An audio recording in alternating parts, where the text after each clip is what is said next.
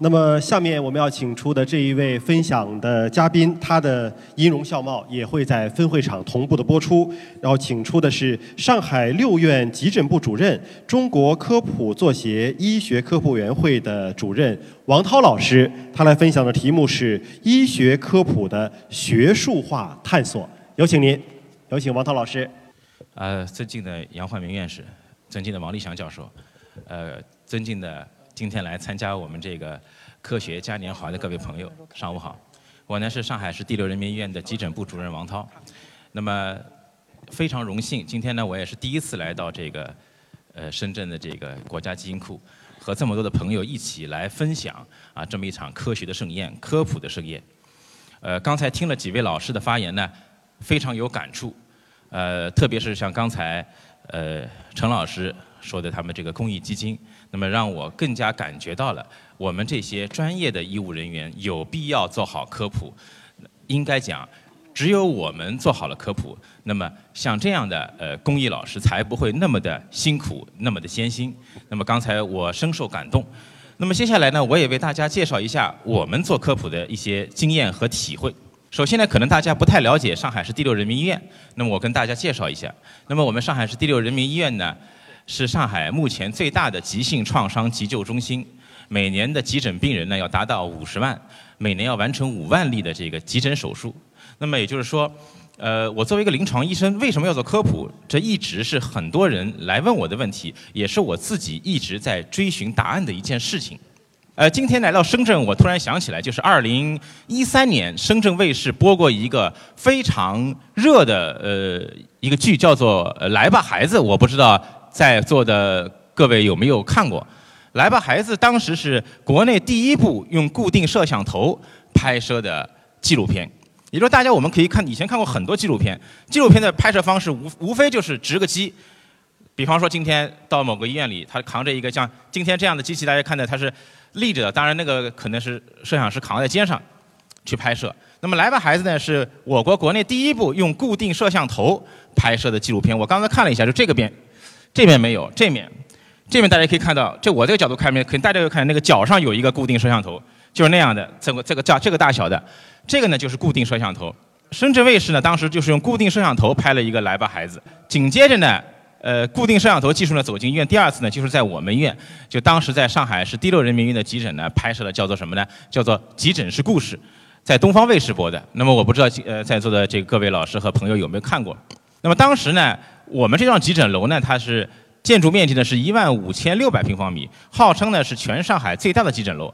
那当时呢，我们的急诊楼的一楼啊就布满了七十八个这样的固定摄像头。当然，它放的位置比较矮一点，大概到我头的上方一点点，大概在两米左右这么高度，有七十八个摄像头。每个摄像头呢，啊，您看过？呃，我相信有不少不少老师是看过的，因为东方卫视当时这个收视率非常好。每个摄像头呢是。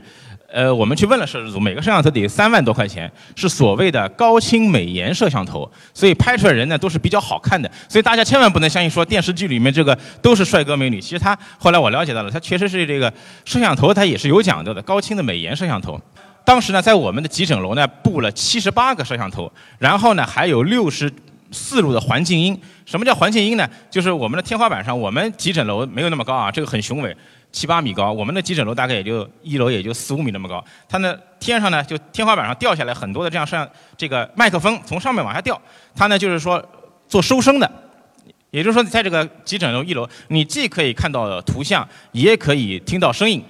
然后呢，摄制组呢就是在我们急诊呢给他给了他一间房间做了一个中控室，然后呢就是集合了一个整屏的这个呃七十八个屏幕，然后呢导播组呢就是在这个。中控室里把这个摄像这个画面来回的切换和录制，当时所谓的素材比达到了八百比一。为什么叫八百比一呢？也就是说，它每录制八百分钟节目才会产生一分钟的这个最后播出的效果。因为这里有很多问题，首先拍摄的很多会是废镜头，因为它是二十四小时不间断的拍摄。那么有很多所谓的它是。拍完以后其实是不能去播的，那么所以是一个废镜头，那么所以它这个产生的这个真正的有价值的镜头是非常少的，能够剪接出故事来的。另外一个很重要的是什么呢？因为所有的人都是在不知道的情况下被拍的，虽然病人跑到医院里，他看见有摄像头，他也不知道你在干嘛，对不对？所以呢，最后呢，你你你得播，还得跟病人说吧，跟看病人说，哎，不好意思，我今天拍到你了啊，你能不能让我电视里播一下？这个也得去跟病人商量。所以当时我们是觉得，我觉得大多数人可能都不会愿意被拍了以后去去播出。哎，后来非常这个也是出乎我们的意料，当时是有百分之五十的。病人或者家属签署了知情同意书，他们愿意去播出。当然也有播完之后反悔的。我记得有一集有一个男孩子，二十多岁，非常潮的一个型男。他拍完之后，导演跟他说：“我们拍你了。”他很高兴，他马上打电话跟他女朋友说：“我跟你说啊，我现在医院看病，他们拍我电视，我马上就要上电视了。你你快点来，你快点来看我，我正好生病了。”然后来了以后就非常之亲热，两个人非常的腻。第一期播完之后，成为一个亮点。因为谁都没见过拍电视真谈恋爱，对不对？咱们平时电视里看的谈恋爱都是假的，人家那是真谈恋爱啊，各种亲热动作都有。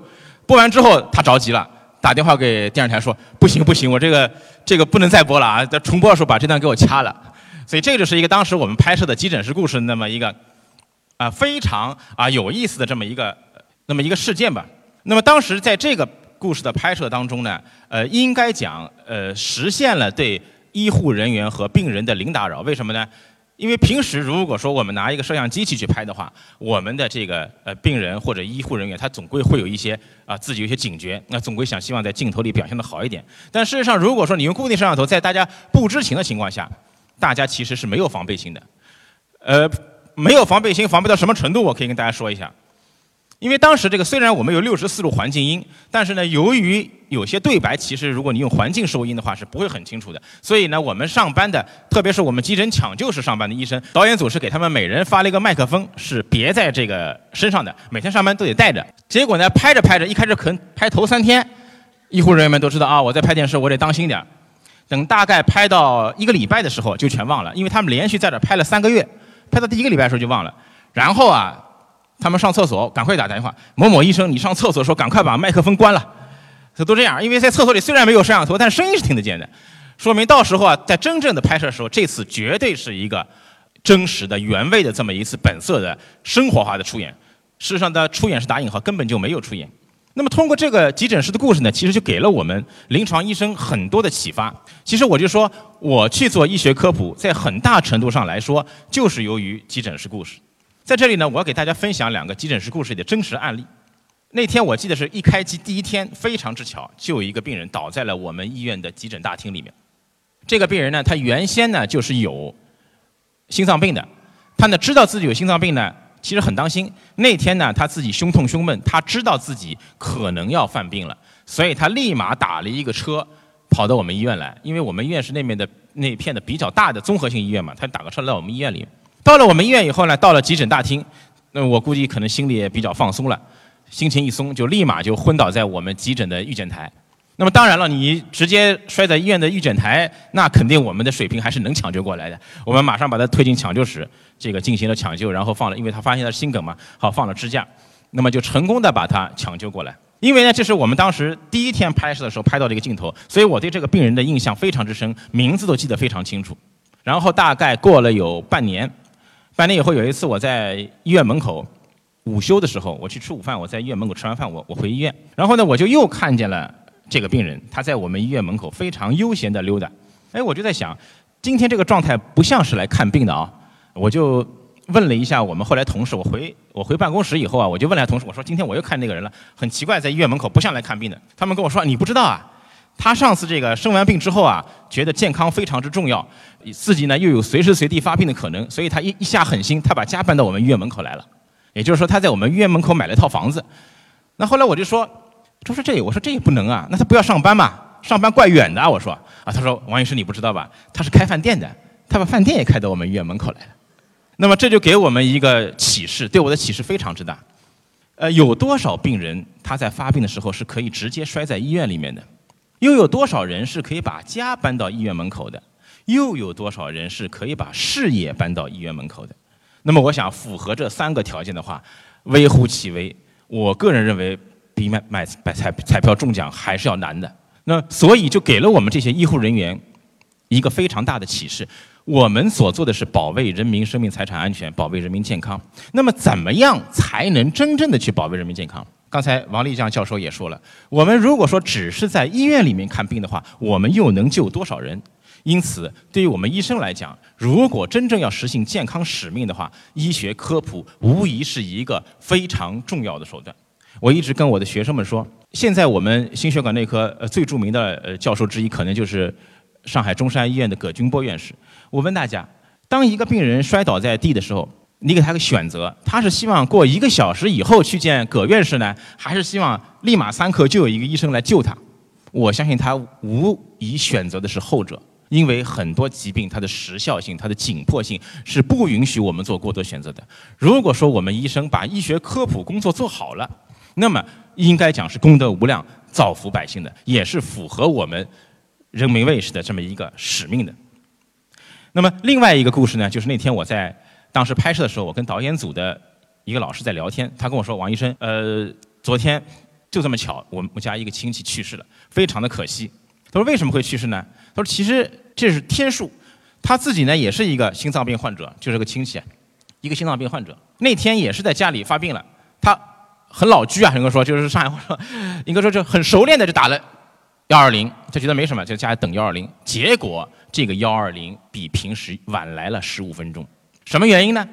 因为他刚刚搬了家，他搬到了一个新小区，这个小区呢是人车分流的小区，那么他。”很习惯的给幺二零打了一个电话，这个他报的这个路牌口啊，是他们那个走人的那个道，救护车是开不进来的。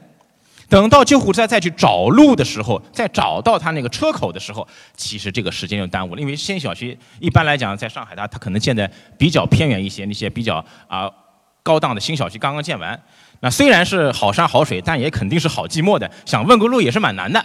所以这个救护车等到他再找到这个。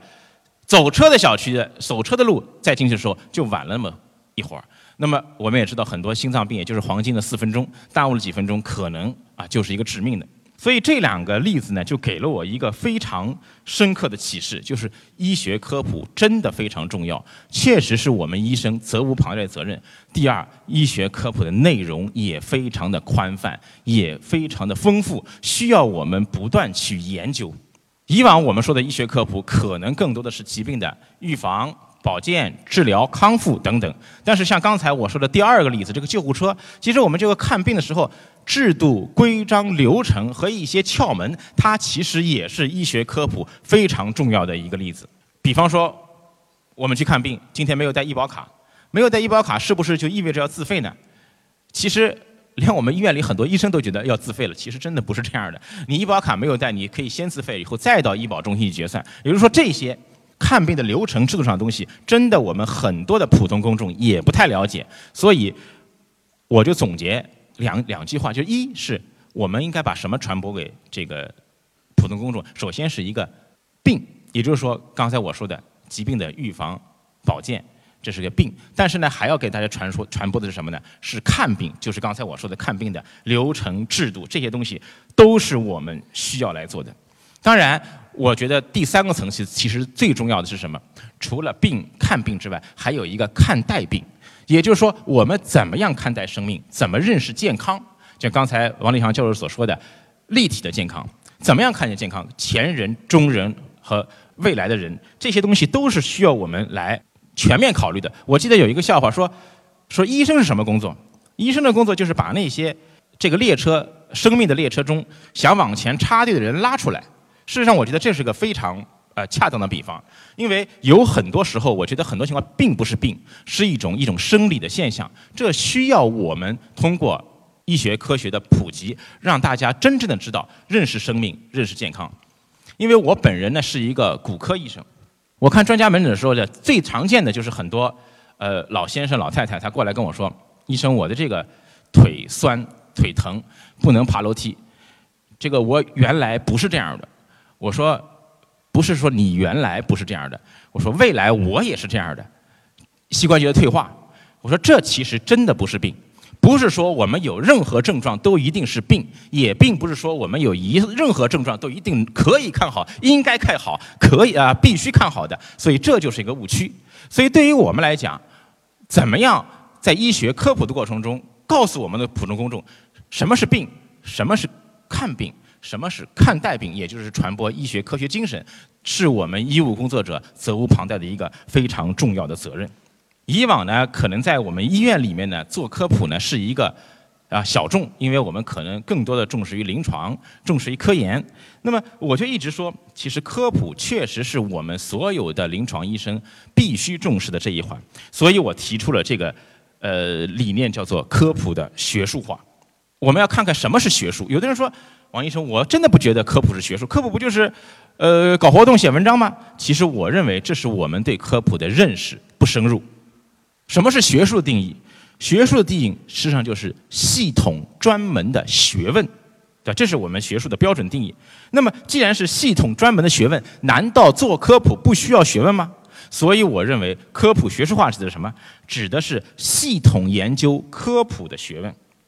我们在团队在做科普的过程中提出的科普学术化的理念呢，是要把科普的选题、实施、评价和反馈呢，要形成一个闭环。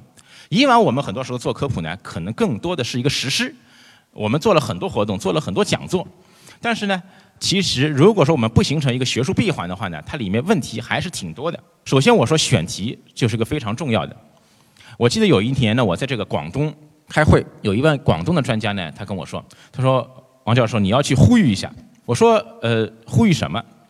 他说你看我前两天呢去山区给这个老百姓做科普，我到了一个村子。我要给他们讲心肺复苏，然后村长跟我说：“好的，非常欢迎。我要组织这个村民来听你讲课。但是我们的村民呢，都在田里干活，这个工作都挺忙的，也也这这人家是生计嘛。他说你如果要着急的话，这一个人我们得付他八十块钱，啊，他觉得很不能接受。他或者说，他说这个这个我你看我去给他们做讲座，他们还要收我每人八十块钱，你觉得这个是不是应该呼吁要提高一下意识？其实我觉得。还真该收他八十块钱，为什么？因为你去讲的是你想讲的，是不是一定是村民想听的？这很难说，因为大家都知道，你心肺复苏的人基础肯定要有冠心病嘛，那么他菜的基础肯定是三高吧？那么在这个这个山区的这个呃劳作的这个普通劳动人民，我相信他三高的可能性一般来讲不大。也就是说，我们在做科普之前，事实上没有对这个适应人群做过调查。这位专家为什么要去说心肺复苏？是因为他会说心肺复苏，而并不等于当地的老百姓需要他来说心肺复苏。那么，当地老百姓不需要健康知识吗？那当然不是的，因为很多的山区，特别是偏远地区，它可能会有一些当地的特有的地方病，这些东西。如果你去做科普，那么他们肯定是非常欢迎的。也就是说，我们的科普是应该去做选题的，所以这一点是我们之前很少去研究的。那么第二个是什么呢？最重要的是，我觉得是评价和反馈。现在我们做的很多科普，往往是以什么呢？是以参与人数、是以阅读量、是以点击量来为评价标准的。我说我今天搞得很好，今天有五万人来这个看了我这篇文章，我这边十万加了。但是事实上，看过十万加，是不是真正对他们健康有过影响？影响到什么程度？我们没有研究。应该是真正的好的科普，应该是我们对一个区域进行持续的健康科普，然后过一段时间来评价这个地区，在排除混杂因素之后，我们的科普对老百姓的健康到底产生了什么影响？那么这样，整个的科普的选题实施、评价和反馈，其实就形成了一个闭环。譬如今天我在这里发言的时候，我就对选题进行了调整。所以大家说你这个 PPT 只有一页啊？其实不是的，我有三十页。但是来之前，我认为的受众和今天实际来的受众是不一样的，所以我临时调整了我的发言稿。因为我看今天大部分人不是专业的医护人员，不是专业的科普从业人员，也有很多是学生。那么我想。如果我谈一个非常学术的话题，我觉得就是不恰当的，没有做过一个选题的发言，所以我就是临时对发言做出了一个调整。当然，这个不一定很完美，但是确实就是说实现了我们团队的一种理念，就是科普应该也必须去做学术化。那么现在呢，我们也做了非常多的努力，我们是希望更多的专业医护人员来做科普，而不仅仅靠情怀。不仅仅靠热情，因为仅仅靠情怀和热情，一是难于长久，二是难以为大家提供持续性的有这个专业价值的健康的保驾护航。所以现在呢，我们也是在交通大学，因为我们上海市第六人民医院是交大的附属医院嘛。那么现在我们也是在上海的第六人民医院呢，呃，建设了国内最早的医学传播学的选修课，也建设了教学示范点。我们呢是希望通过啊医学传播的这个过程，那来。团结更多的我们的医护人员来为大家的健康服务。呃，这呢就是我今天大概的一个啊汇报内容。我们呢呃希望用更好的呃健康服务来为我们的保驾护航。谢谢。